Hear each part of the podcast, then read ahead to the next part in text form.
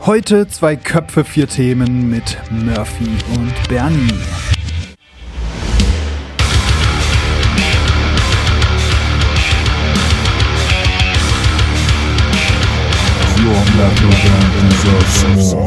sage mir immer mehr, haltet doch einfach alle mal eure Fresse. Entweder gefällt euch der Scheiß oder der Scheiß gefällt euch nicht. Haltet doch einfach die Klappe und lasst die Leute das genauso rezipieren, wie sie das haben wollen. Und versucht doch nicht immer auf Social Media ständig eure Meinung als so wichtig anzusehen, dass ihr sie überhaupt erstens mal posten müsst, zu so einem völlig belanglosen Scheiß. Herzlich willkommen bei The Band Show, dem Szene-Podcast für deine Metal- oder Hardcore-Band.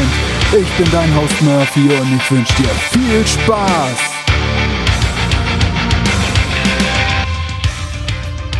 Yo, yo, yo, hier ist wieder euer Murphy und herzlich willkommen zu einer neuen Episode von The Band Show. Wir sind wieder ready für ein neues, hoffentlich sage ich es richtig, äh, zwei, nein, vier Themen, zwei Köpfe oder habe ich es jetzt richtig gesagt? Zwei Köpfe, vier Themen. Zwei Köpfe, vier Themen. Es ist unglaublich. Ich krieg das nicht. Drei Ideen, fünf Idioten, keine Ahnung, irgendwas. Egal. ja, genau. Ja, ihr wisst, was gemeint ist und ihr habt es auch schon gehört. Der Bernie ist halt mit mir am Start. Hallo Bernie. Und jetzt glaube ich dir einfach mal deine Standardfrage. Wie geht es dir denn heute? ja, Servus Murphy. Schön dabei zu sein. Ähm, mir geht es heute etwas, ich möchte sagen, divers. Ich ähm, habe mich gestern mega gestresst, als ich versucht habe, einen Song von The Haunted und von Ice Earth nachzuspielen. Ich habe seit Ewigkeiten nicht mehr geübt und dementsprechend mies war es auch. und ähm, das hat mich etwas mehr gestresst, als ich gedacht habe. Und ähm, das hat mich dann den, den, den, den Rest vom Tag äh, noch ja, etwas, etwas runtergezogen versuche ich mich jetzt so ein bisschen rauszukämpfen. ist natürlich alles, ne, ist alles nur in meinem Kopf, ja. aber nichtsdestotrotz, ähm, damit kämpfe ich gerade in, äh, am Wochenende. Aber grundsätzlich geht es mir gut. Krass, ist das bei dir dann auch so, dass du äh, dann nicht aufhören kannst, bevor du es äh, geschafft hast und dann sauer bist, dass du jetzt so viel Zeit also bei mir ist es dann immer so, wenn ich was nicht hinkrieg und wollte eigentlich nur eine Stunde üben und dann kriegst du aber nicht hin und dann sitze ich da vier Stunden und bin dann gefrustet, dass ich jetzt vier Stunden äh, da saß, obwohl das halt wahrscheinlich auch überhaupt nicht effizient ist äh, so zu üben. ich ich werde einfach mega, mega sauer, bin sau, sau schlecht gelaunt und pfeffer die Gitarre dann irgendwann in die Ecke und habe quasi nichts hingekriegt. Und bin dementsprechend dann auch ein bis zwei Tage für, für nichts zu gebrauchen. Eieiei, okay. Da müssen wir echt mal, ich glaube, da müssen wir so eine Wäre doch auch mal was, so eine, so eine Resilienzhilfe für Alter, fürs Gitarre üben. Das wäre mal ein Vorschlag. Wie? Also ich hasse es ja abgrundtief. Ich ja. tue es einfach überhaupt nicht gerne. Ja. Aber manchmal, ne, weißt du, wie es ist. Deswegen sind wir beide auch vermutlich dann immer die Rhythmusgitarristen. Richtig, richtig. ich kann all, ich kann die Godslave-Songs, die wir mehrfach proben, Punkt. ja, geht mir das nicht ähnlich. Ich kann die Songs also meiner Band. Nicht einen einzigen Song. Nicht ja. einen sonst. Ja, spiel doch mal was. Genau, Nein, kann das, ich ist, nicht. das ist immer so awkward. Wenn du beim Soundcheck stehst und irgendjemand aus dem Publikum, hey, spiel mal Master of Puppets. Äh, ja. Pf, keine Ahnung. Was ist das? Was ist das? Ist das nicht dieser Song von Stranger Things? Genau. das habe ich tatsächlich überlegt, ob ich das heute als Thema nehme, aber es war mir dann doch so ein bisschen zu platt, weil ich hatte, weiß nicht, ob mhm. du es gesehen hast, es kursieren ja so Memes äh, zur Zeit. Mhm. Äh, und da es gibt ja auch schon Shirts. Ja, genau. Und der, der, dieser Eddie Munson von Stranger Things, mhm. der, beziehungsweise der Schauspieler von dem hat jetzt auch irgendwie mit Metallica da mal gejammt und ja, so. Stimmt. Äh, total, hat mir der Sims tatsächlich gezeigt. Ja, fand ich auch irgendwie sehr witzig. ähm, aber ja, ist auf jeden Fall krass. Die Songs sind ja beide gechartet, also Master of Puppets und Running Up That Hill.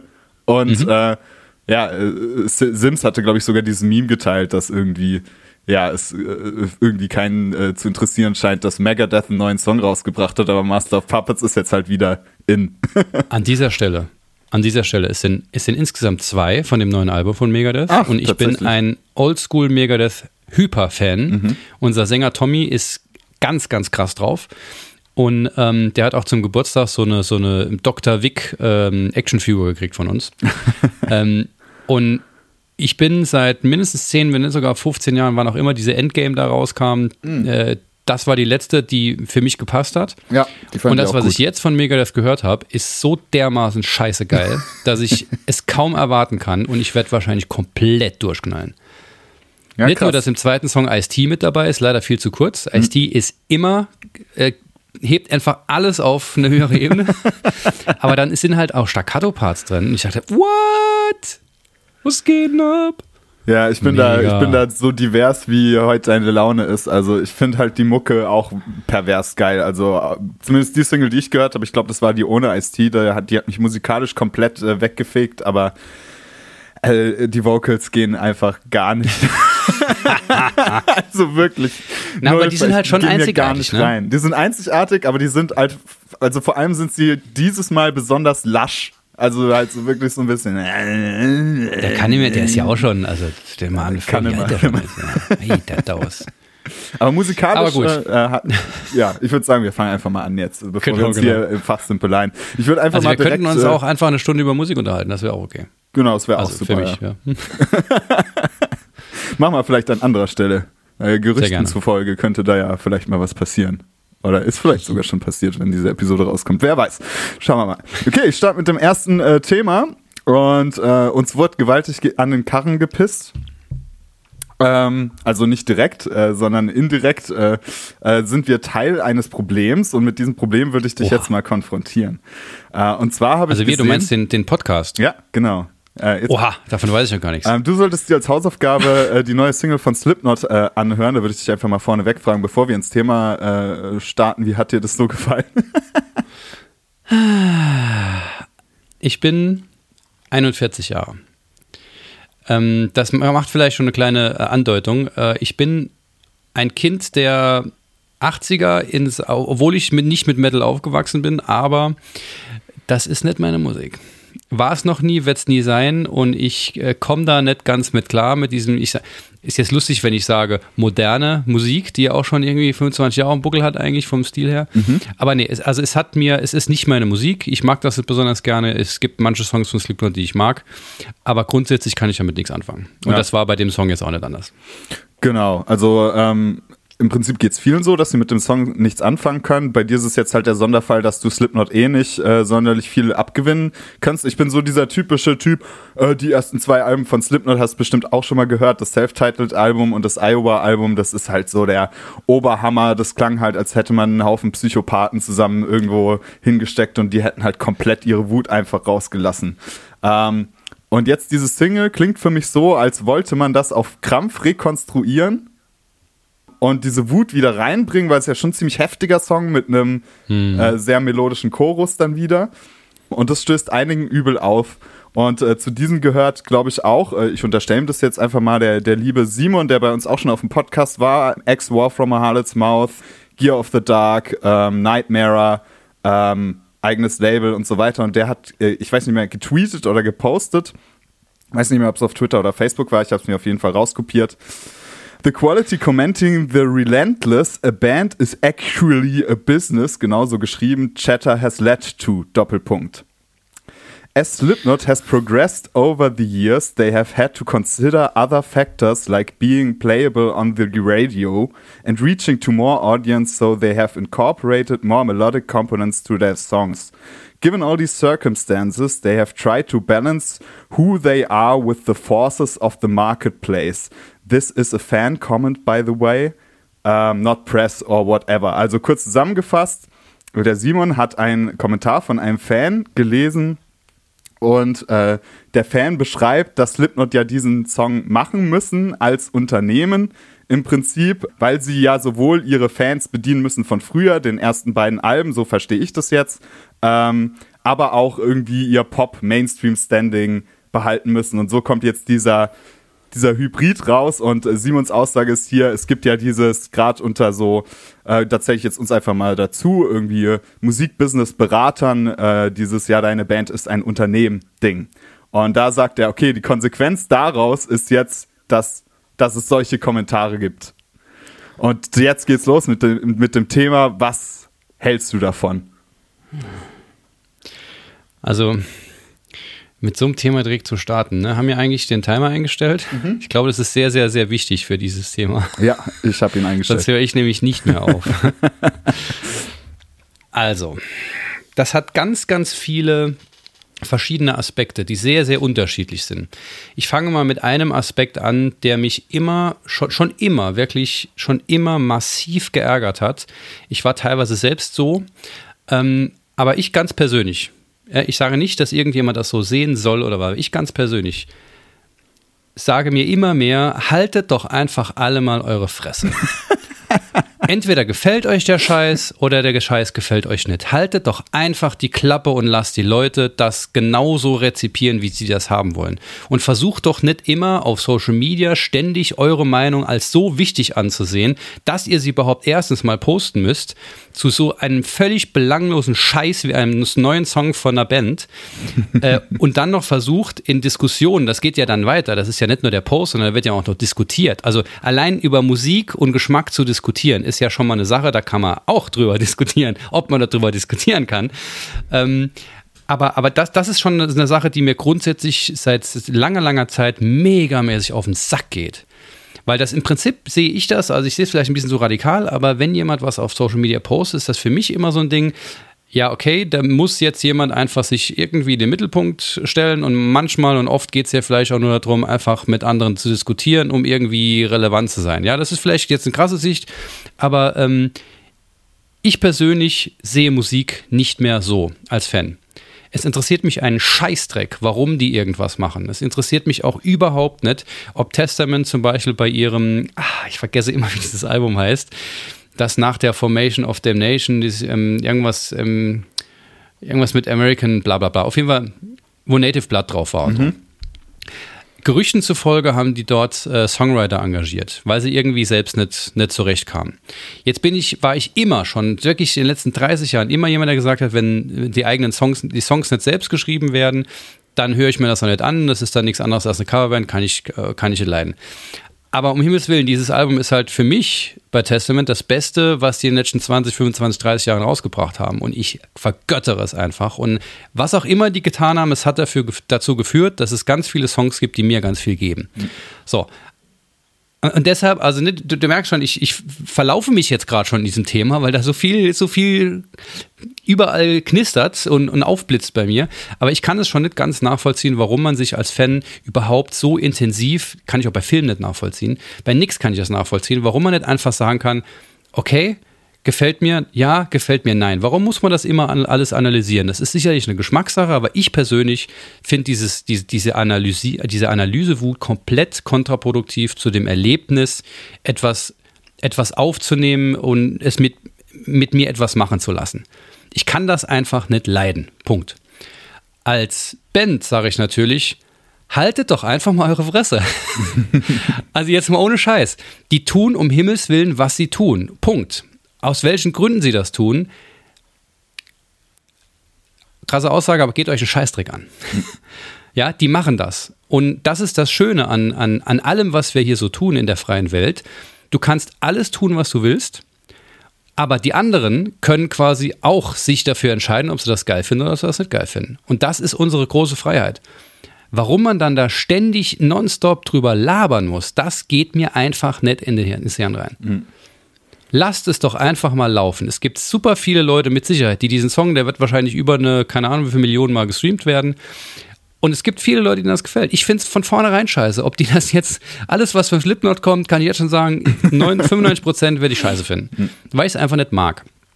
Aber so viele Menschen lieben das einfach und ihnen gibt das unglaublich viel. Ja, kann also man vielleicht so, mal ein bisschen ne? weg von Slipknot. Ich glaube, es geht äh, ja. so ein bisschen um, um das, äh, dass man adressiert, dass Musik für den Markt geschrieben wird. Also, das ist ja was, ja, okay. was ja zunehmend beobachtbar ist. Ne? Also, ob ja. das jetzt Slipknot ist oder ob das ähm, ähm, andere große Bands im Metal-Bereich sind, die mit A anfangen und mit Amaranth aufhören. Keine Ahnung. Auf jeden Fall ist es äh, wirklich ja zu Oder mit Sa und mit On auf, genau. anfangen und On aufhören. Es ist ja wirklich zu beobachten, dass man, dass, dass wirklich, egal ob die Songwriter jetzt engagiert sind oder nicht, dass wirklich Musik aktiv geschrieben wird, nicht um der Kunst willen, sondern äh, gerade unter diesem Banner, deine Band ist ein Unternehmen, als Unternehmen musst du Umsatz generieren, deswegen musst du Musik für deinen Markt schreiben. Ja. Und da sagst du jetzt, da sollte man keine Meinung zu haben, äh, die Beweggründe sind egal, kann jeder machen, wie er will, wenn er das für einen Markt schreiben will, ist okay. Jein. Also natürlich darf jeder zu allem eine Meinung haben. Ich kann nur selbst persönlich nicht nachvollziehen, warum er diese Meinung immer in die Welt schreien muss. Mhm. Das, das ist das, wo, wo mein, mein, persönliches Verständnis aufhört. Das kann jeder, auch das kann jeder tun. Ich habe zum Beispiel in meiner äh, Facebook-Chronik dafür gesorgt, dass ich sowas nicht gezeigt kriege, weil mir sowas auf den Sack geht. Das ist dann meine freie äh, Bewegung da drin. Ähm, aber natürlich hier, wenn, wenn du das jetzt gerade so explizit nochmal ansprichst, ähm, man kann natürlich versuchen, in einer ähm, ähm, Fantasiewelt zu leben, in der alles Kunst ist und immer, immer der Ausdruck des Künstlers, der Künstlerin. Oder man lebt halt in der Realität, wo in der Musik, äh, im Musikbusiness immer weniger und immer schlechter und immer schwerer Geld zu verdienen ist.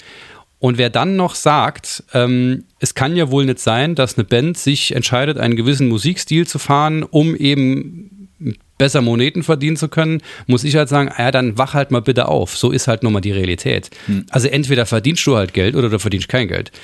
Beides ist grundsätzlich okay, finde ich. Nur wenn du halt dein Leben darauf aufgebaut hast und das, das ist und da hört es auf mit der Kunst. Da geht es um Familie, da geht es um Business, also sowas wie so Leute wie Sabaton, die haben hunderte von Angestellten in ihrem Sabaton-Business. Ja, guck dir mal Powerwolf an, mit wie vielen Leuten die auf Tour gehen. Wenn die plötzlich kein Geld mehr verdienen, dann sind, dann sind direkt mal 100 Leute arbeitslos. Also was, was das alles für Konsequenzen hat. Du kannst nicht einfach nur sagen, hey, warum macht ihr das nicht nur für die Kunst? Warum achtet ihr darauf, ob ihr verkauft oder nicht verkauft? Weil die müssen das. Irgendwann ist diese Schwelle überschritten, wo du einfach nicht nur, nur Kunst machen kannst. Das geht einfach nicht mehr. Wenn du als Band, als Musikerin, als Musiker das möchtest, diese Schwelle überschreiten, dann wirst du irgendwann automatisch in diesem Bereich sein, wo du eben nicht einfach nur noch Kunst machst. Weil du hast einfach die Notwendigkeit, das Ding am Laufen zu halten. Und das funktioniert nun mal nicht, wenn du plötzlich ein Album äh, machst, wo du nur über Tische und keine Ahnung was singst. Ja, weil es gibt Bands, bei denen funktioniert das, die können sich davon äh, äh erholen. Äh, Props geht raus an Metallica. ähm, aber, aber viele halt nicht. Und wenn du aber unter dieser Schwelle bleibst, was jetzt, glaube ich, fast die, die meisten sein werden, die hier zuhören und auch wir alle, die sagen, das machen wir für den Spaß. Ja, wenn ein bisschen was rumkommt, ist cool. Wenn nicht, machen wir es trotzdem weiter, vielleicht auf einer anderen, anderen Flamme. Dann kannst du natürlich sagen, ich mache das nur für die Kunst, nur für den Spaß oder aus welchen Gründen auch immer. Aber ich finde, das kann man, man kann, also ich finde nicht, dass man einfach sagen kann, finde ich total scheiße, dass die das nicht mehr der Kunst willen machen, sondern dass die den, dass, die, dass die einfach etwas tun, um Millionen von Menschen glücklich zu machen. Denn das ist es am Ende. Mhm. Was ist daran falsch? Na, schon, das ist ein starkes Argument. Auf der anderen Seite kann man natürlich auch sagen, ähm, dass es natürlich halt ähm, so dieses Metal-Gefühl so ein bisschen äh, entromantisiert. Ne? Ähm, ja, aber auch, auch, das ist eine Fantasiegebilde. Das war immer schon so. Ja. Und das wird immer so sein. Also man braucht uns ja nichts vorzumachen. Mhm.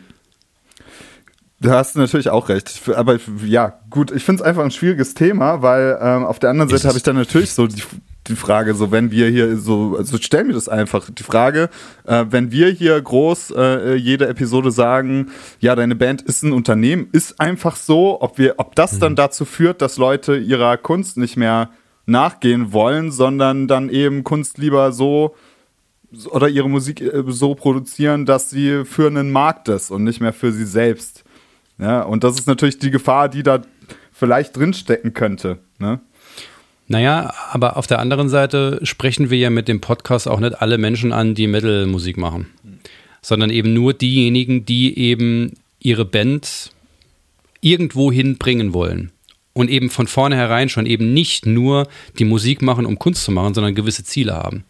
Von daher ähm, würde ich jetzt einfach mal sagen, unsere kleine Nische stellt sich die Frage überhaupt nicht, weil da geht es schon von vornherein nicht drum, einfach nur Kunst zu machen. Ja.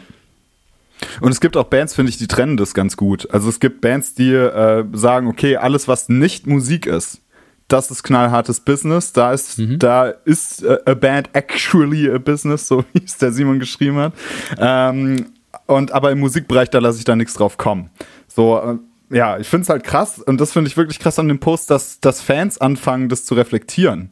Ne, also, dass die dieses Chatter äh, halt eben mitbekommen, dieses Gerede darüber, dass, dass Bands äh, Unternehmen sind und jetzt selbst in diesen Diskurs einsteigen und aus der Fanperspektive anfangen, so einen analytischen Blick drauf zu haben. Finde ich geil, dass du das ähm, angesprochen hast, dass das natürlich auch irgendwie so ein bisschen blöd ist, weil im Endeffekt geht's ja ums Produkt und es geht halt nicht darum, äh, dieses Warum die ganze Zeit zu analysieren, sondern einfach mal wieder zu genießen, ne? Und einfach die Musik ja. dafür zu genießen, ja. was sie dann letztendlich ist. Ja. Und es ist mir total wichtig, da noch, noch, noch, noch mal zu, zu, zu unterstreichen, ähm, dass ich nicht, nicht, das, was ich gesagt habe, nicht glaube oder der Überzeugung bin, dass das ähm, alle so sehen sollen oder sowas, ja. Aber mir ganz persönlich geht das tierisch auf den Sack. Ich will Musik einfach nur genießen. Ähm, wie, wie gesagt, Filme und Serien alles auch. Ich denke da nicht groß drüber nach und ich will auch gar nicht, weil ich in dieser Rolle einfach nur der Rezipient bin und einfach sagen so, okay, entweder gefällt mir das oder nicht und dann skippe ich halt weiter oder ich höre es mir halt an und fertig. Und das war's für mich dann auch. Mehr ja. will ich davon auch gar nicht. Ja, genau. Ich finde dieses Nicht-Bewerten mega geil. Da können wir uns, glaube ich, drauf einigen. Die Zeit ist um. Deswegen würde ich da auch mit dem äh, Stoizismus sozusagen so ein bisschen äh, philosophisch wieder abschließen und sagen, äh, es ist halt echt so, äh, ich kann mir den neuen Slipknot-Song an, anhören und sagen, okay, der versucht, äh, versucht es eigentlich schon wieder zu viel Interpretation. Der ist für mich nicht aggressiv genug. So, der ist nicht mehr so aggressiv, äh, wie das früher. Deswegen gefällt es mir nicht mehr. Das wäre so der Schritt, der für mich akzeptabel wäre von der Bewertung. Das ist dann mein Hörempfinden. Aber diese, der nächste Schritt, ja, die sind alle alt geworden, die wollen nur noch Geld verdienen. Deswegen versuchen die so hart zu klingen wie früher, schaffen es aber nicht mehr, weil sie nicht mehr so wütend sind, weil sie gefütterte Millionäre sind. Ja, das wäre dann dieser Schritt, der halt nirgendwo hinführt. Ja, das ist nur noch dieses typische Trollen. Okay. Vor allem heißt das ja auch, heißt das ja auch, wenn so jemand so eine Aussage trifft, ähm, woher wollen die denn wissen? Erstens mal, wie viel Geld die verdient haben schon, wie viel Geld die mit eher poppigen, äh, poppigen Anführungsstrichen, mit eher Mainstream Slipknot-Songs, die es ja auch schon gab, gemacht haben und wie viel Geld sie gemacht haben mit den hasserfüllten Gedöns. All das wiss, wissen die ja alle nicht. Ja. Ist also von vorne bis hinten eigentlich, also von vorne herein schon eigentlich Quatsch überhaupt darüber zu diskutieren, weil man die Informationen gar nicht hat. Ja, ja, auf jeden Fall. Jo, was geht ab? Hier ist Murphy. Ich quatsch mal kurz rein ins Gespräch. Ich bin hier gerade am Schneiden und ja, mir ist einfach auch schon während dem Gespräch aufgefallen, dass ich unzufrieden damit bin, dass ich hier für Simon spreche anhand eines Posts, den er gemacht hat. Deswegen habe ich ihn einfach mal angeschrieben und er hat mir folgende Voicemail geschickt um euch auf den Stand zu bringen, was genau eigentlich seine Absicht hinter dem Post war. Viel Spaß damit und danach geht's direkt weiter mit dem nächsten Thema. Hey Murphy, Simon hier, beste Grüße aus Berlin. Ich bin gerade auf Heimaturlaub seit äh, Montag und äh, ja, du hast mich eingeladen zu einem Fan-Kommentar, den ich auf meinem Facebook zitiert habe. Ähm, hier nochmal was zu sagen bei euch im Podcast. Danke dafür.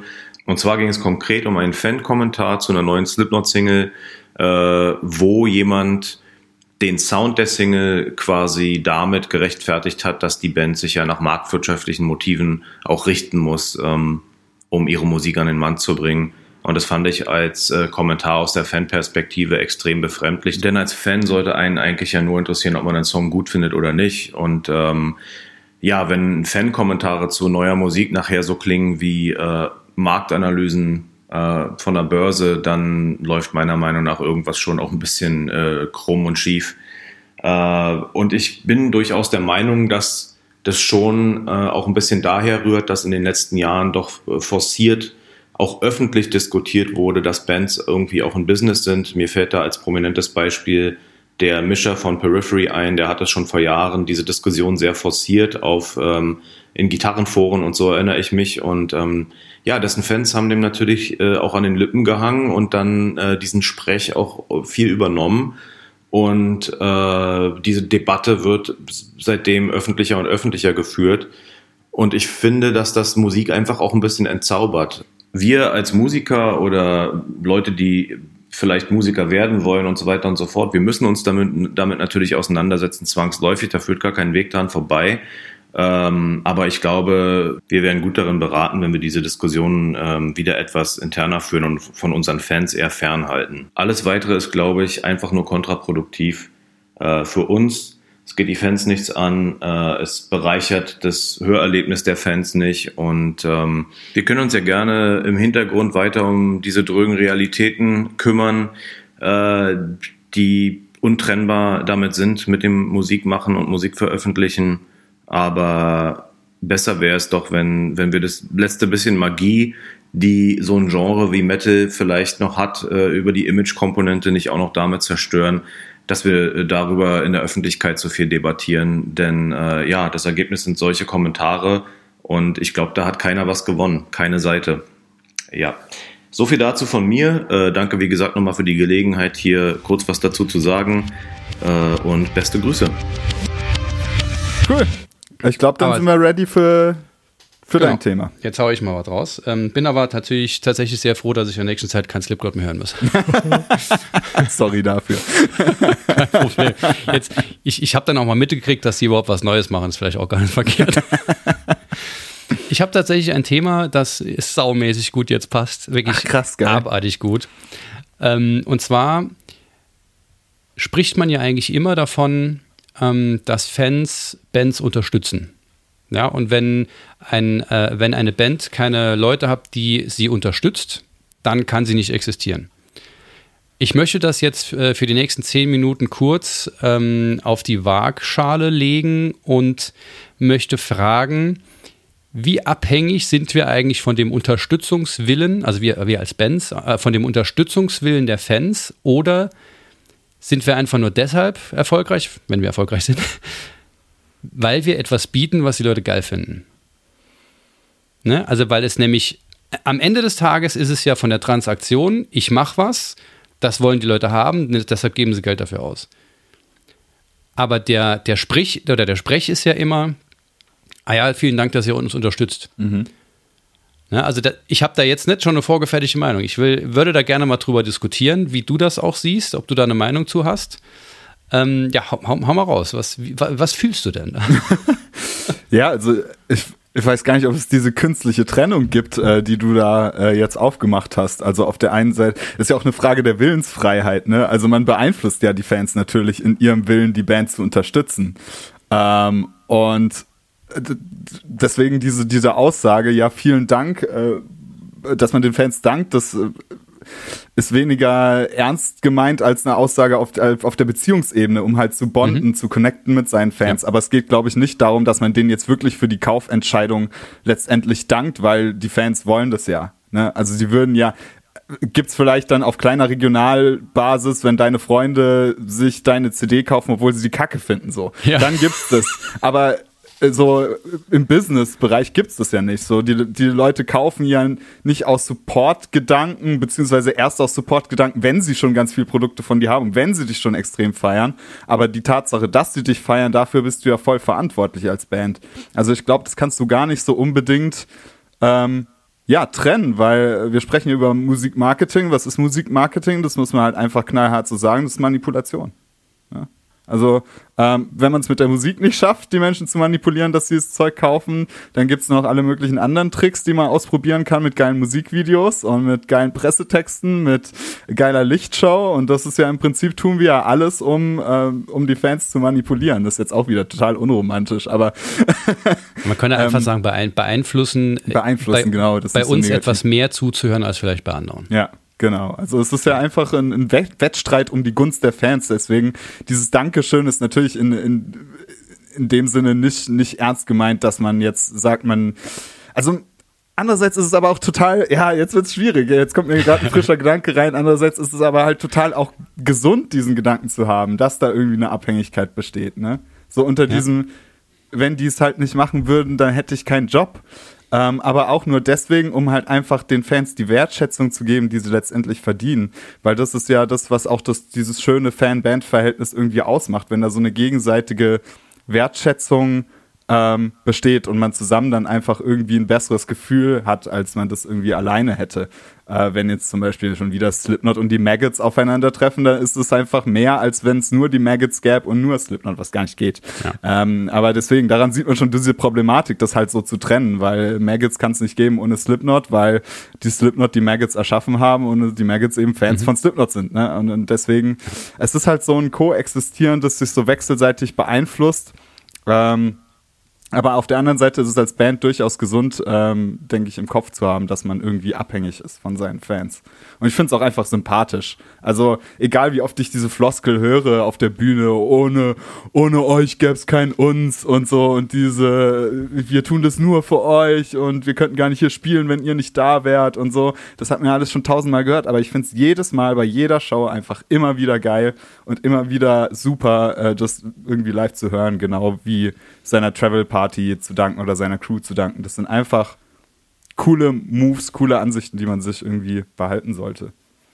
Ja. ja.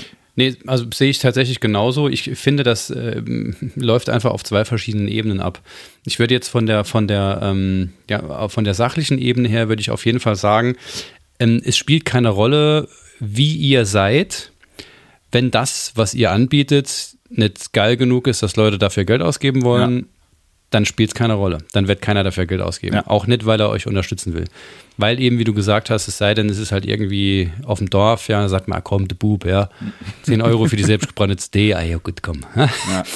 Oder, oder, ähm, aber genauso ist es, ich meine, es ist eine Sache mit Musik, es ist vielleicht noch ein bisschen eine andere Sache, weil Musik kann man heute quasi in Anführungsstrichen kostenfrei überall ähm, sich anhören den ganzen Tag, nur mit einem gewissen Abo halt, das aber man muss nicht mehr extra für Musik bezahlen, um sie zu hören.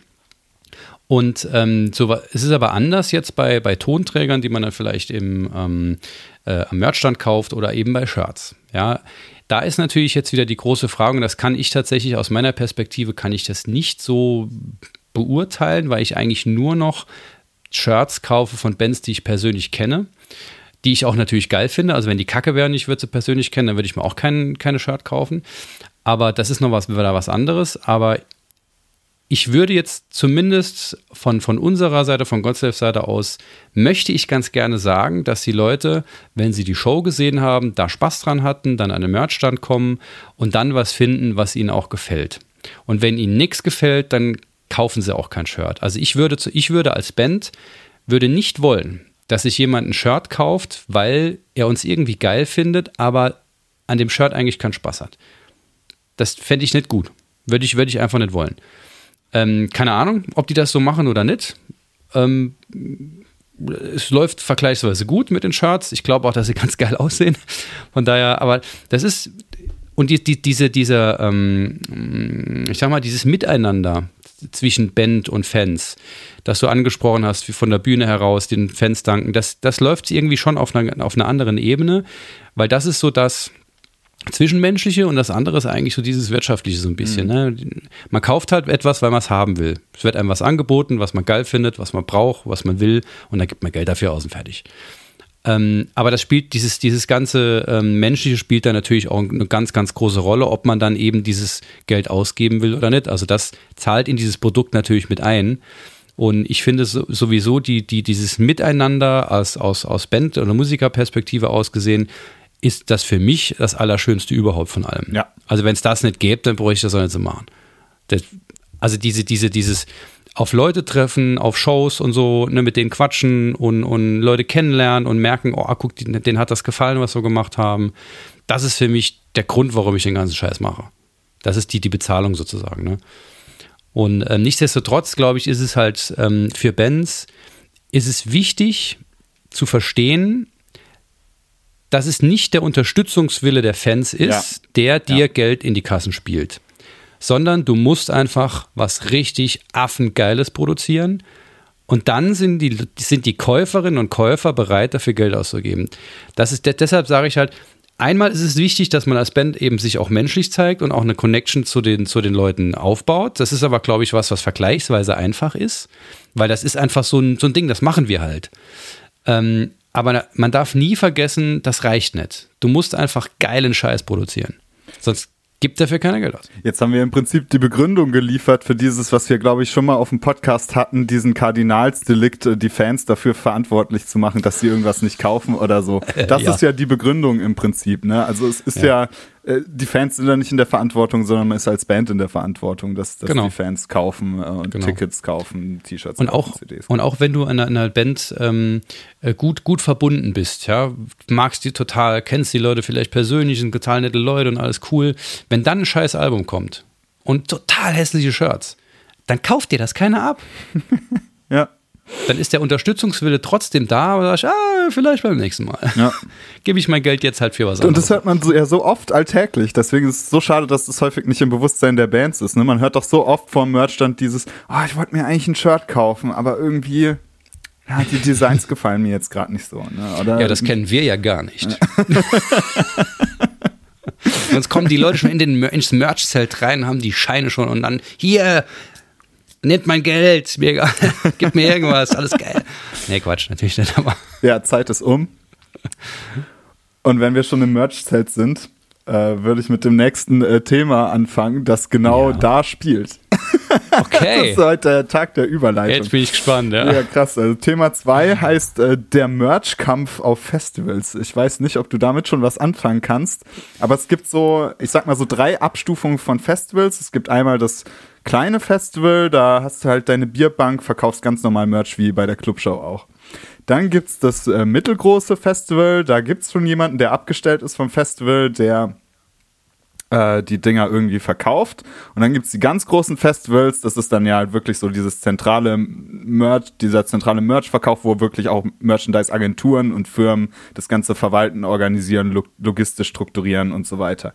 Ich würde jetzt mal äh, den letzten Fall und den ersten Fall ausklammern, sondern auf diesen mittelgroßen Fall zu sprechen kommen, weil da äh, habe ich schon häufiger Probleme gesehen, wenn es darum geht, ähm, wie viel Platz eine Band jeweils ähm, ja, an, an diesen Merch-Aufbauten hat, weil das ja letztendlich die Person entscheidet, ähm, die die Sachen da aufhängt.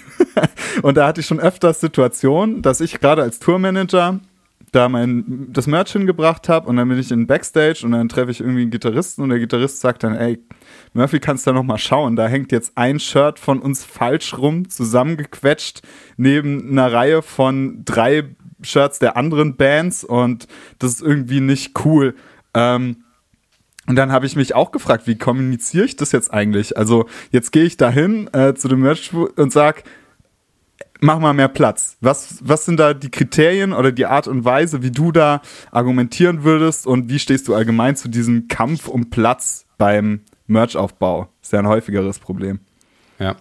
Ja, das ist tatsächlich äh, ein Problem. Ähm, mein absolut großes Glück ist, dass ich ähm, mich da nicht einmische. das ist schon mal sehr gut. Das macht unser Tommy und Mika, die bauen eine Merch auf ähm, und die müssen das, müssen das klären. Ähm, wenn ich jetzt mal so zurückblicke auf die letzten Jahre, hatten wir tatsächlich eigentlich noch fast nie Probleme damit, weil, ähm, also war, weil, ich weiß nicht weil oder warum. Ähm, ich glaube, dass es ganz viel einfach damit zu tun hat, wie man miteinander umgeht. Das ist, denke ich, klar. Ähm, ob wir vielleicht eher Glück hatten und vielleicht, vielleicht, vielleicht haben wir auch einfach Glück, dass wir meistens mit Bands quatschen und weniger mit Merchern. Ja, die halt so eine gewisse, wie man das ja auch von Tourmanagern, ne, kennst du ja, ja. ähm, sei kein Arschloch, aber wirke zumindest erstmal wie eins, dass der keiner auf den Sack geht. Genau. Ja. Und ähnlich machen das ja, ähm, ich sag mal, erfahrene Menschen, die dann drin sind, die geben halt eine gewisse Aura um sich herum heraus äh, und, und, und Leute, die halt da nicht unbedingt ähm, gegengehen wollen, die kuschen dann halt. Ja. Und dann hat, und dann haben die Leute halt keinen Stress. Ähm, ich glaube, dass man mit einer freundlichen Art und Weise im Prinzip alles irgendwie regeln kann oder zu einer Lösung kommen kann. Persönlich denke ich jetzt von oben betrachtet, das ist Aufgabe des Veranstalters, Aufgabe der, desjenigen oder derjenigen, die die Verantwortung über das Ganze hat. Diese Person muss dafür sorgen, dass jeder den gleichen, gleichen Merchstand hat, es sei denn, es ist jetzt irgendwie, keine Ahnung. Also wenn wir mit Testament spielen oder so, dann ist klar, dass Testament ein bisschen mehr Platz kriegt als wir, ja. Das ist auch dann okay. Die haben auch ein bisschen mehr. Da wollte ich nämlich gerade einhaken, das passiert ja faktisch nicht. Also hat der Veranstalter auch keine Zeit für jetzt da mit dem Maßband hinzugehen und die Zentimeter, die man auf Ja. dem Merch-Tisch Ja, bekommt, ja. abzumessen. Das heißt, da ist ja schon eine gewisse Eigenverantwortung notwendig. Und da finde ich, Ja. sprichst du jetzt gerade was Wichtiges an. Ähm, einfach so an den gesunden Menschenverstand zu appellieren und dann auch mal zu gucken, so welcher Name ist größer auf dem Flyer. Äh, und vor allem am wichtigsten finde ich, ähm, das, das fiel vorher auch schon mal, wie viele Mäuler müssen eigentlich damit gestopft werden. Also ich finde eine Band, die irgendwie mit zehn Leuten unterwegs ist, die braucht auch mehr Platz auf dem Merch-Tisch, weil die muss einfach auch mehr verkaufen, hat mehr Mäuler zu stopfen, hat mehr Verantwortung ähm, als jetzt eine kleinere Band. Und äh, mit dieser Argumentation, also ich finde einfach, das ist die Regel, an die man sich eigentlich verbindlich halten sollte oder? Was diesen Platz angeht. Und da kann man dann vielleicht auch äh, jemanden von einem mittelgroßen Festival äh, ja, drauf festnageln, oder? Ähm, ja, ich, ich, ich finde einfach, ähm, wenn, wenn man kein Arschloch ist, nochmal, dann ist alles zu regeln. Also dann ist es auch überhaupt kein Problem, wenn jetzt zum Beispiel eine Band, die die zwei, drei Bands äh, nach einem spielt auf dem Festival, dann erst ein bisschen später kommt und wir waren schon früher da und dann sagt, boah, guck mal, wir haben so ein paar Sachen hier, könnt ihr vielleicht noch einen halben Meter oder so ähm, von eurem irgendwie äh, uns zur Verfügung stellen. Dann ist das nie ein Problem, wenn man das einfach freundlich sagt. Aber wenn da jemand jetzt reinkommen wird und sagt, ey, geht gar nicht, wir brauchen fünf Meter. Und dann sagt, nein, ist mir scheißegal ähm, weil die dann ja auch im, im also ne, in, in dem Falle, wenn jemand halt ein Arschloch ist, dann hat er auch nicht wirklich das Recht dazu. Das ist halt ja. einfach nur ein Arschloch und dann macht man halt, was er sagt, weil er ist ein Arschloch. Ähm, aber grundsätzlich hatten wir, wir hatten noch nie Probleme damit, dann zu sagen, also wir sind immer relativ frühzeitig da, bauen sofort den Merch an. Das ist das allererste, was wir machen. Und dann steht auch fast immer dann jemand da. Und wir haben relativ, einen relativ großen Merchstand mit so Aufstellern und Bling Bling und alles Mögliche. Und deshalb brauchen wir auch ein bisschen Platz. Und ähm, wenn meistens kommen die etwas größeren Bands, kommen dann viel, viel später, teilweise sogar erst nach der Show. Und dann ist immer irgend, also war immer irgendwas möglich. Es sei denn, also manchmal ist es ja so, dass die Bands dann äh, irgendwie, keine Ahnung, eine Stunde nach der Show oder so Zeit haben, dann müssen sie abbauen. Wenn wir dann aber nicht abbauen, ist es trotzdem noch Platz für alle anderen, dann bleiben wir natürlich da. Also all das, ich finde, das ist auch so eine, wir haben schon mal drüber gesprochen, das hattest du, glaube ich, so ein bisschen etabliert, äh, liest, lest den Raum, wenn ihr irgendwo reingeht. Ja. Und genauso finde ich auch, lest das Merch-Zelt, wenn ihr da reingeht. Und wenn da halt jetzt jemand mit fünf, sechs, sieben Kartons kommt, weil irgendwie Co-Headliner oder sowas, und ihr habt halt einen halben Meter neben euch Platz gelassen, dann sollte eigentlich der Impuls sein, holy shit, jetzt baue ich bei mir mal ein bisschen was ab. Einfach äh, sofort. Ich würde noch früher eingreifen, um das jetzt mal ganz konkret zu formulieren. Äh, also, wenn das nicht vertraglich zugesichert ist, dass man einen gewissen Platz bekommt, das ist natürlich die große Ausnahme.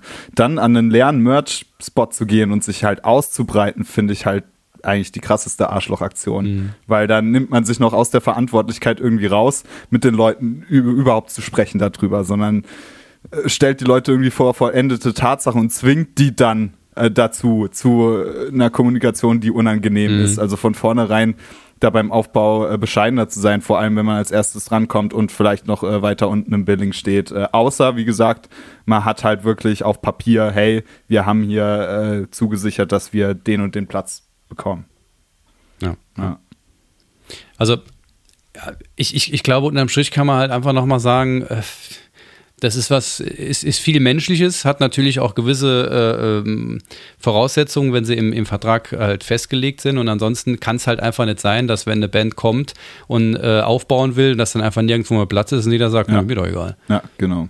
Ja, das geht einfach nicht. Oh, dann haben wir das, würde ich sagen. Ja, geil. Ich hatte ja eben äh, im Vorgespräch schon überlegt, welches von, ich hatte zwei Themen noch zur Auswahl ähm, und jetzt ja total tief im Merch-Thema eigentlich drin sind und da uns da reingefuchst haben, nehme ich einfach mal ein Merch-Thema. Ich habe tatsächlich noch ein, ein, ein Merch-Thema für uns zwei Köpfe. Und zwar ähm, könnte vielleicht auch lustig sein. Ich habe mich leider ein bisschen zu wenig darauf vorbereitet, aber es passt einfach viel zu gut. ähm, wo findest du denn, sind so ein bisschen die Grenzen in Sachen Merch-Produkten? Also wenn wir jetzt von unserem Genre sprechen, was ja auch sehr umfangreich und divers ist, ja, wenn man überlegt, traditioneller Metal und dann hat man was ganz Modernes und dann ist vielleicht Hardcore hier und da. Auch da gibt es nochmal Unterschiede, aber ich persönlich habe immer wieder das Gefühl, gerade wenn wir innerhalb der Band diskutieren, was wir vielleicht mal außerhalb von CDs oder Shirts machen wollen, dass es da auch irgendwie Grenzen gibt, die man natürlich nie so genau festsetzen kann. Aber bei manchen Dingen habe ich halt einfach so ein Gefühl, ah, das will ich lieber nicht haben. Ich kann es nicht begründen, aber ich habe keinen Bock auf eine Tasse. Mhm. Ja, auch wenn ich geil, geil fände, eine Gottsafe-Tasse morgens für einen Kaffee zu haben, aber irgendwie kommt mir das echt komisch vor. Also hast du da, was, was ist denn deine Meinung dazu? Wo sind denn die Grenzen von Merch-Produkten in unserem Genre?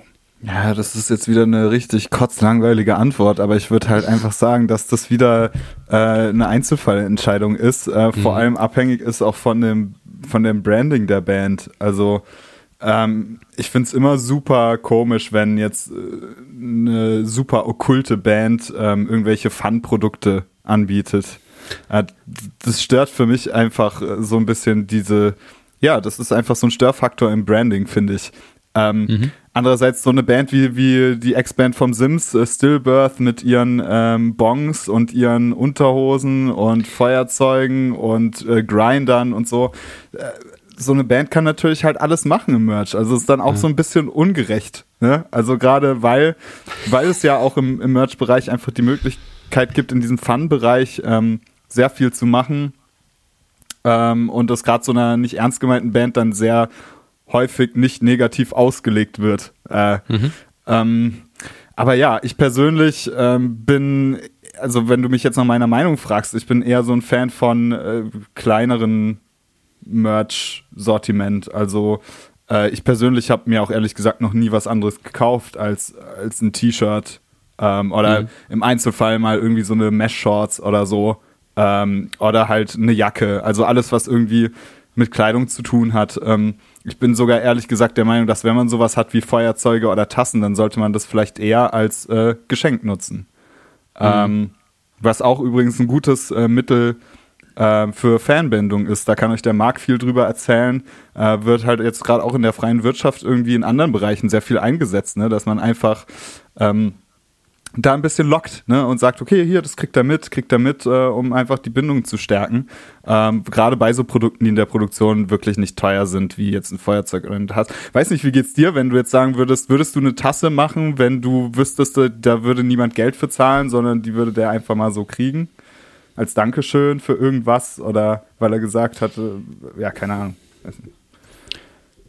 Ich muss sagen, wahrscheinlich nicht weil mir das dann, weil ich auch der Finanzminister von Gottslave bin und mir sagen würde, ah, so viel Geld, ah, kann man dann etwas anderes machen? kann man sich dann etwas anderes einfallen lassen? Ähm, von daher bei einer Tasse wahrscheinlich nicht. Ähm, Tasse ist für mich auch irgendwie so ein ganz kleines bisschen so dieses, dieses, der, weiß nicht, Threshold, ob das jetzt der richtige Begriff ist, aber da, äh, ich, ich hätte Bock auf eine Godslave-Tasse, die richtig geil ist und sowas, ja, äh, aber irgendwie hätte ich ein Problem, sie zu verkaufen. Weil ich mal denke, ah, muss es denn wirklich eine Tasse sein? Aber ich hätte gern so ein Scheißding. Ähm, von daher ist halt immer da wieder die Frage, ähm, wo, wo macht man da auch die Grenze als Band? Ähm, wenn man selbst das Gefühl hat, dass das irgendwie komisch sein könnte, aber vielleicht schon weiß, dass Leute das haben wollen. Ne, also da ist nochmal diese. Stimmt, ja ne, bin, ich, bin ich jetzt derjenige, der sagt, ähm, nee, ich finde das irgendwie so ein bisschen Szene-Nazi-mäßig doof. Oder sage ich einfach, ich gebe den Leuten halt, was sie haben wollen und fertig. Mhm. Da denke ich nicht drüber nach, weil, warum? Ich, ich muss mich ja auch irgendwie finanzieren. das nächste Album muss ja auch irgendwie finanziert werden. Aber das finde ich schon mal einen geilen Schritt, wenn man sich erstmal, also es ist ja schon ein sehr krasser Schritt, wenn man erstmal überhaupt dahin kommt, sich zu fragen, so was wollen die Fans eigentlich haben. Ähm, und dann ähm, keine Ahnung, also da funktionieren so Sachen wie, dass ACDC ihr eigenes Band, äh, ihr eigenes Bier hat, das würde ja auch nicht mhm. für jede Band funktionieren. Also, äh, keine Ahnung, äh, wenn es jetzt zum Beispiel ein äh, Dark Throne Bier gäbe oder so. Das, müsste dann schon dunkelroter Wein sein. Ja, ja. genau, das müsste. Ja, ein Prosecco. Ja. der, der Dark Throne Prosecco. ja, der, geil. geil. Oder leckeres Roséchen oder so. Ja, schön. Der Dark von Aperol Spritz. so gut. Schweinegeil. ja, also äh, finde ich wirklich eine ne schwere Frage, aber doch überhaupt nicht pauschal zu beantworten. Aber das, das sind ja in, in, in der großen Hoffnung ähm, alle Themen, die wir in diesem Format besprechen, ja. die man nie wirklich richtig mit einer klaren Warum machen Antwort wir das überhaupt? Äh, ja. wir wollen einfach miteinander quatschen. Das, eigentlich geht es ja nur darum, dass wir miteinander quatschen dürfen. Ja. ja, es ist ja dieselbe Frage, da gibt es ja auch keine richtige Antwort. Momentan äh, habe ich häufiger irgendwie so Debatten mitbekommen, großes Merch-Sortiment gegen kleines Merch-Sortiment. Ne, da spricht man irgendwie äh, gibt's D Decision Fatigue heißt das ja, so ein Trendbegriff jetzt gerade, ne? Ja. Äh, dass du wieder auf Netflix dich auch nicht mehr entscheiden kannst, was du guckst, dann mhm. wählst du zwei Stunden lang irgendwie Trailer durch und am Ende guckst du gar nicht, gehst frustriert ins Bett. Äh, und ähnlich ist es ja auch am Merchstand, dann gibt's aber auch andere, ja. die sagen, ja, nee, äh, umso mehr es gibt, desto mehr ist für einen was dabei und äh, also lässt sich einfach nicht pauschal beantworten. Das kommt darauf an, aus welcher Perspektive du siehst. Ich glaube, dass man aus der Marketing-Perspektive, aus der Expertenperspektive ganz klar sagen muss, ähm, zu viel ist zu viel. Auch hier, es gibt ein zu viel. Ja. Mehr ist zwar immer mehr, ja, und neu ist immer besser, aber in dem Fall ist es, äh, ist es natürlich, glaube ich, schon so. Und da diskutieren wir auch immer wieder. Weil ich meine, Tommy als Merch, äh, Merchmann hat natürlich immer total freakige Ideen, ja. Und dann denke ich mir auch immer, Leute, mir wäre es ehrlich gesagt lieber, wenn wir noch drei, drei ähm, äh, Shirts von diesem einen Motiv haben, dass wir sie erst gar nicht mehr mitnehmen, dass es einfacher wird. Mhm. Weil die Leute fragen dann nach den Motiven, ja, aber nimm mir in deiner Größe halt, oder nur in S oder so. Ja. Und dann kommen halt die XXXXL-Leute dann und sagen, ja, das ist aber doof, ich hätte es aber gerne und sehen es dann und sind dann halt irgendwie enttäuscht. Also das spielt ja da auch noch eine, eine Rolle, finde ich.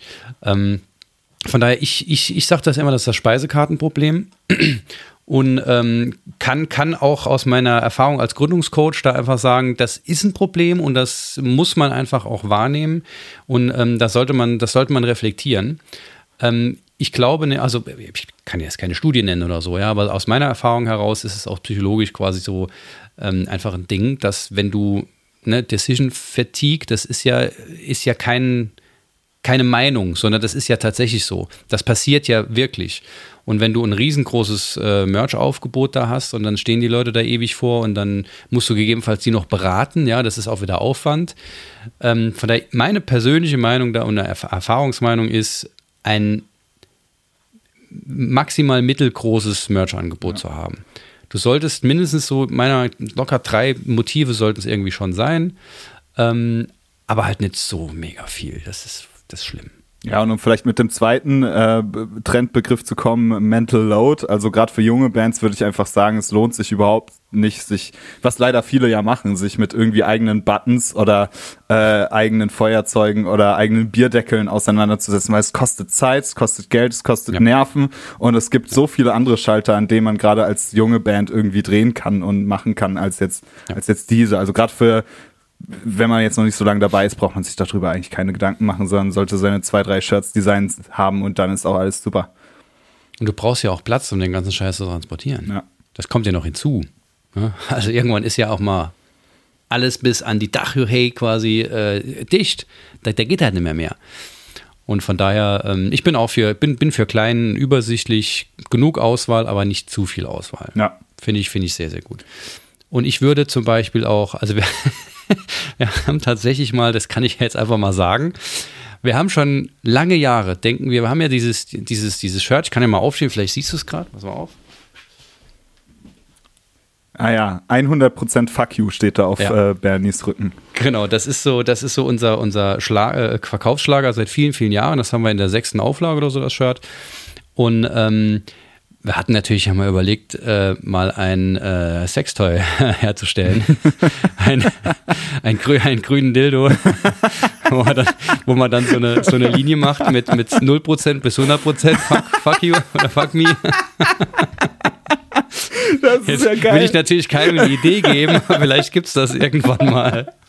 Aber das ist schon wieder so ein Produkt, das kaufen sich dann auch Typen, weil es einfach halt witzig ist. Ja? Das, das ist Lust, das ist, das, also wäre schön, wenn es dann Leute nutzen und Spaß dabei haben, aber es ist einfach nur saulustig irgendwie. Von daher. also so, da würde ich jetzt sagen, wenn jetzt zum Beispiel, ähm, keine Ahnung, wenn jetzt unsere guten Freunde Eradicator, die zwar alles hübsche Kerle sind, aber bei denen fände ich es jetzt total seltsam, wenn die dann Dildo verkaufen ja. würden, weil das passt halt überhaupt ja. nicht. Bei uns mit diesem Spaß würde ich sagen, okay, das ist ein lustiges Spaßprodukt, kann man vielleicht mal zehn Stück oder sowas herstellen und dann gucken wir mal, ob das funktioniert oder nicht. Mhm weil die Leute es vielleicht lustig finden. Ähm, aber ich bin voll bei dir, dass es einfach zum, zum Gesamtding, zum Branding passen muss. Das, ich, ich, ich versuche bei uns immer die Prämisse los so, äh, äh, aufzugeben, es muss Sinn machen. Es muss irgendwie im Gesamtkontext Sinn machen, wenn wir irgendeine Entscheidung treffen. Und das macht es halt nicht immer. Also Tangas zum Beispiel machen bei uns keinen Sinn, weil wir sind einfach keine hübschen Kerle. Die, die Mädels, die bei uns, Mädels, also niemand kauft bei uns Tangas. Also wir haben es noch nicht ausprobiert, aber wir wollen es noch nicht ausprobieren, weil das passt einfach nicht zu uns. Girlie Ja, ist übrigens auch ein schlechtes Produkt, ne? Also ich weiß nicht, äh, wenn, wenn ihr mal viel mit, äh, mit Frauen im Metal sprecht, äh, Girlies sind einfach nicht äh, beliebt. Ja. Also vom Schnitt sind die meistens nicht gut, die Rohlinge, da kaufen sich die meisten lieber Männershirts und schnippeln dran rum. Ähm, also Girlies kann man auch getrost erstmal weglassen. Das ist, Ja, Ja. vor allem, weil das Problem bei Girlies ist ja insbesondere, dass du ja bei den meisten Girly-Textilien eben nicht einfach so das Sieb nutzen kannst für, für die, für die Männershirts, sondern es muss kleiner gedruckt werden. Dementsprechend brauchst du für ein Girly eigentlich ein eigenes, eigenes Sieb, dementsprechend Genau. ein eigenes Motiv. Und das ist natürlich nachher nochmal richtig, richtig teuer. ja. Und wenn du dann nicht sicher sagen kannst, wie bei normalen Männershirts, wo du sagst, okay, machen wir mal 100 Stück und dann wissen wir, in so und so vielen Monaten sind die weg.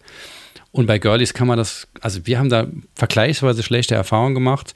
Die sind zwar weggegangen, aber es hat halt teilweise mal zwei Jahre gedauert oder so, ne? Und dann schleppst du den ganzen Kram die ganze Zeit mit, ne? Ich glaube, ich mache tatsächlich mal äh, eine Instagram-Umfrage. Ihr könnt übrigens gerne Bernie und mir auf Instagram folgen. Ähm, findet ihr alles in Sehr den äh, Show Notes. Da mache ich, glaube ich, mal eine kleine Umfrage. Es dürfen nur Frauen abstimmen, ähm, ob, ob sie sich lieber Girlies kaufen oder lieber die Männer-Shirts. Das würde mich Ja. mal, mal tatsächlich interessieren. Und ihr könnt auch gerne uns dann immer Nachrichten schicken und, und uns fragen und äh, mit uns in Kontakt treten.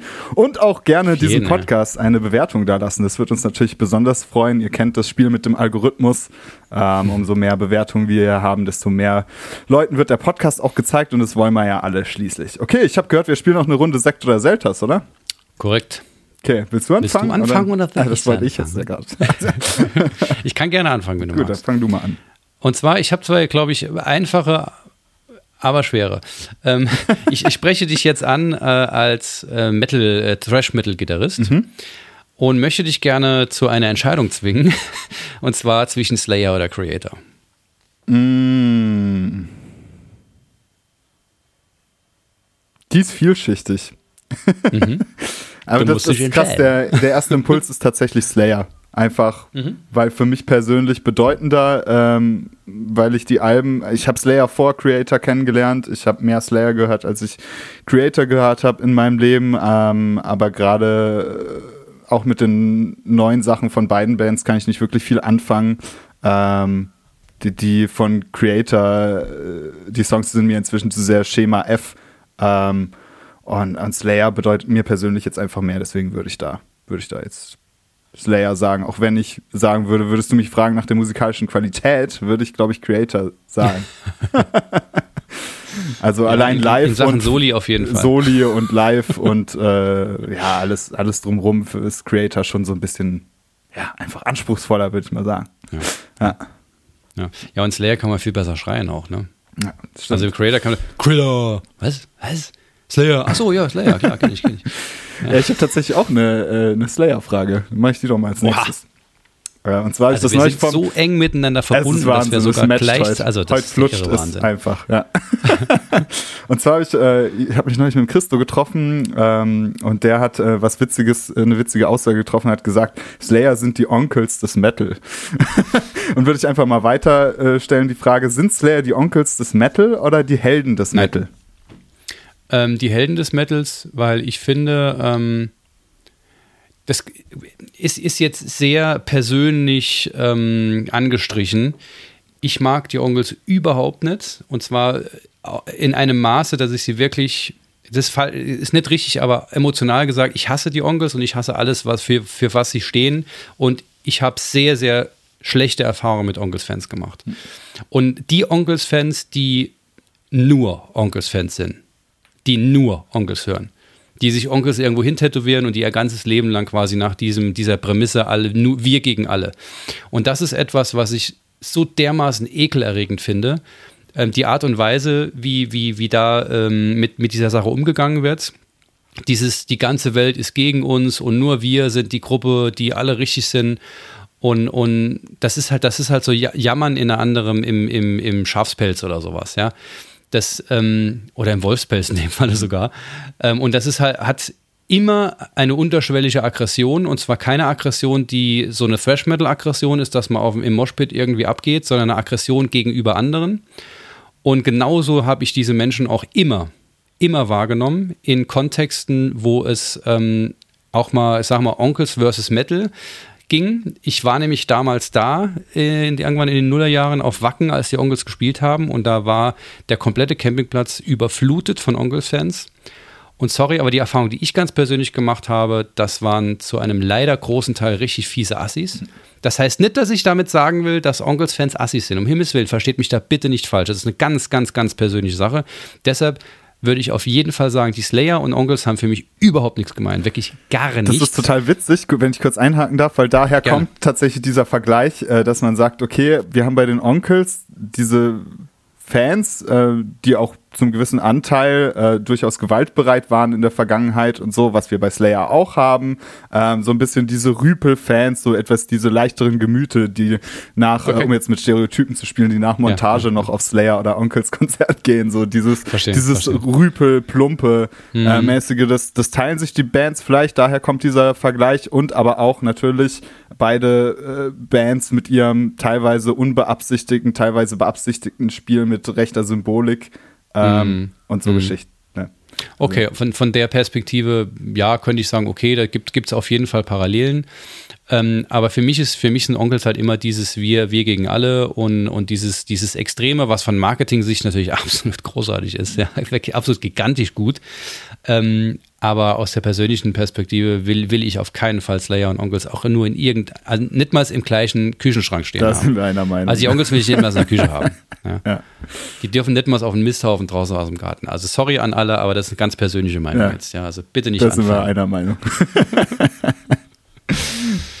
okay, ähm, es geht Nee, es geht nicht in die gleiche Richtung, aber es ist im gleichen Kosmos. Und zwar möchte ich gerne, dass du dich jetzt entscheidest. Ach. Und zwar zwischen, ja, und zwar ganz, ganz, ganz oberflächlich so ein Stück weit zwischen Old School und New School, Schrägstrich, Tradition und Moderne, was auch immer man davon, darunter versteht. Aber das kannst du dir erklären. Also Old School oder New School, Musik. Das ändert sich jedes Jahr. Okay, krass. Ja, es ändert sich jedes Jahr. Also, was ist dieses Jahr? Dieses Jahr ist was es ist 2022? Dieses Jahr okay, ist es Oldschool. Cool. Ähm, aber das ist immer so eine, so eine Laune. Also letztes Jahr mhm. kam da wieder so eine Band um die Ecke, äh, Sleep Token, die mich komplett aus den Socken gehaut hat, gehauen hat und viele spannende Sachen wie Spirit Box und so weiter, mhm. ähm, die irgendwie neue Produktionen hatten, Sachen, die ich noch nie gehört habe und das flasht mich dann immer voll. Fand ich dann voll cool. Und jetzt gerade ist aber schon wieder so eine Phase, in der habe ich das Gefühl, es kommen halt ganz viele gleichklingende Produktionen raus im New Skill-Bereich. Und das ist immer so das, woran mhm. es sich scheidet. Bleibt die Innovation stehen ein Stück weit, dann wünsche ich mir immer, es wäre so wie früher. Ähm, und wenn aber neue Sachen kommen, dann bin ich immer der Typ, der sagt, ja, früher war früher, ja, lass mal, und jetzt kommen da heute noch genug geile Sachen raus. Aber Stand jetzt, im Moment bin ich eher wieder die Alben meiner Jugendzeit am Hören, als jetzt äh, viel großartig neue Sachen zu hören. Und heißt, heißt für dich dann Oldschool, also für mich heißt Oldschool auch, ähm, wenn ich jetzt zum Beispiel äh, Thrash-Metal-Alben aus den 80ern höre, dann kann ich aber genauso gut Warbringer und sowas hören, weil das ist für mich auch Oldschool. Und New School wäre dann halt zum Beispiel das, was du gerade genannt hast, wo wirklich an ganz anderen Ende ist und man sich nicht einer, einem Genre direkt ähm, ähm, auch dazugehörig fühlt, sondern einfach eine gewisse Kunst macht, die das, das, das, verstehe ich immer so, ich persönlich unter, so, unter Moderne, ähm, wo du sagen kannst, okay, früher war alles irgendwie etwas gerader, ja, und in der Moderne ist alles etwas so, so breiter, vermischter irgendwie. Weiß nicht, ob das Sinn macht. Das ist auch schwer. Finde ich wirklich ja. schwer. Ich habe manchmal das Gefühl, äh, früher war, klang, klang Bands eindeutiger. Also man konnte Bands eindeutiger voneinander mhm. abgrenzen. Und ich glaube, das ist für mich irgendwie oldschool, dass jede Band mhm. so einen typischen Sound hat äh, ja. was ich manchmal heutzutage vermisse. An, auf der anderen Seite, äh, da haben wir auch schon mal privat drüber gesprochen, es gibt halt viele Produktionen von früher, die kann man sich so schön reden, dass es einzigartig klingt, aber es klingt halt einfach katastrophal schlimm. Also, einzigartig scheiße. Also ich denke mir auch immer noch, so, irgendwie Bathory oder Venom können so wegweisend gewesen sein, wie sie auch tatsächlich waren und sind und super mhm. Bands, aber ich kann mir diese Platten heute nur in ganz bestimmten Lebensphasen überhaupt noch anhören, wenn man natürlich ähm, das gewohnt ist, was es heute an, an Produktionen tatsächlich gibt. Ja. Aber das hat halt ja. auch wieder den Nachteil, wenn alle die geilsten Plugins benutzen, klingen halt auch alle geil, ja. aber alle halt auch gleich. Ne? Ja. Ähnliche Voraussetzungen wie damals. Damals konnte keiner irgendwas. Jetzt können alle alles Und immer muss man, hat man irgendwie die Notwendigkeit, einen, einen Weg zu finden, anders zu sein oder anders zu klingen, um, um Aufmerksamkeit zu erregen. Ja. Ne? Also das ist unterm Strich immer, immer das Ziel irgendwo. Ne? Ja. Okay, letzte Frage. Ähm, auf Konzerten als Besucher Gehörschutz tragen, ja oder nein, wenn man Musiker ist? Immer. Musikerin ist. Ja, definitiv. Also ich, ich würde das, wenn man Musikerin ist, äh, sofort streichen. Immer Gehörschutz, Gehörschutz tragen, Punkt. Also, und da, damit meine ich immer dann Gehörschutz tragen, wenn es notwendig ist. Ähm, ich, ich, finde auch, dass es äh, gerade bei, bei größeren ähm, Veranstaltungen ist es halt ganz oft nicht notwendig, je nachdem, wo du stehst. Wenn du weit davon entfernt bist und sowas, dann brauchst du natürlich keinen Gehörschutz. Aber von der Perspektive aus gesprochen, wenn es entsprechend laut ist, gibt es für mich keine Diskussion, immer Gehörschutz. Punkt. Ausrufezeichen. Groß umkreiset, äh, unterstrichen, von allen Seiten angeleuchtet, mit viel Glitzer und Klemmer, ohne Gehörschutz, geht einfach schief. Das ist nicht revidierbar. Lohnt sich nicht. Dann haben wir es für heute. Wir haben es knapp Gut. über eine Stunde, glaube ich. Liebe Kinder, ne, liebe das Kinder. noch als letztes. Genau. Tragt Gehörschutz und zieht immer ein Gummi über. genau, sagt's weiter, bitte. Ähm, wenn euch die Episode gefallen hat, äh, teilt sie gerne auf Instagram. Ähm, das hilft auch sehr viel. Und ja, wie gesagt, lasst uns ein Follow da. Lasst auch den anderen Hosts ein Follow da. Und wir suchen übrigens immer noch Verstärkung. Also, falls ihr eine kennt, eine nette Dame kennt, die ein bisschen Erfahrung, ähm, das ist uns tatsächlich wichtig, dass sie einfach schon eine gewisse Zeit im Musikbusiness unterwegs ist, mitbringt, dann äh, haut uns gerne an. Wir suchen weiter und werden sicher noch fündig.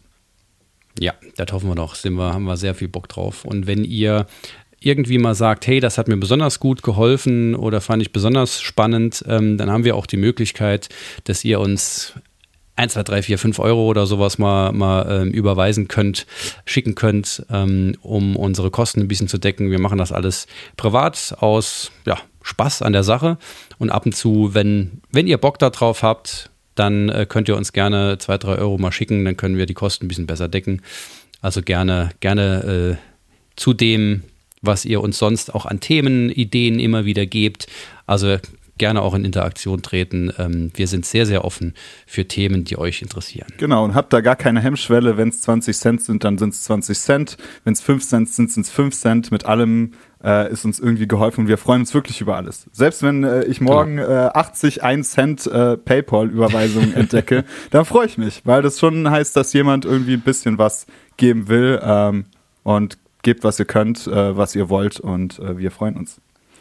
Auf jeden Fall. Vielen Dank fürs Zuhören. Vielen Dank fürs Zuhören. Macht's gut. Ciao, ciao. Cheerio.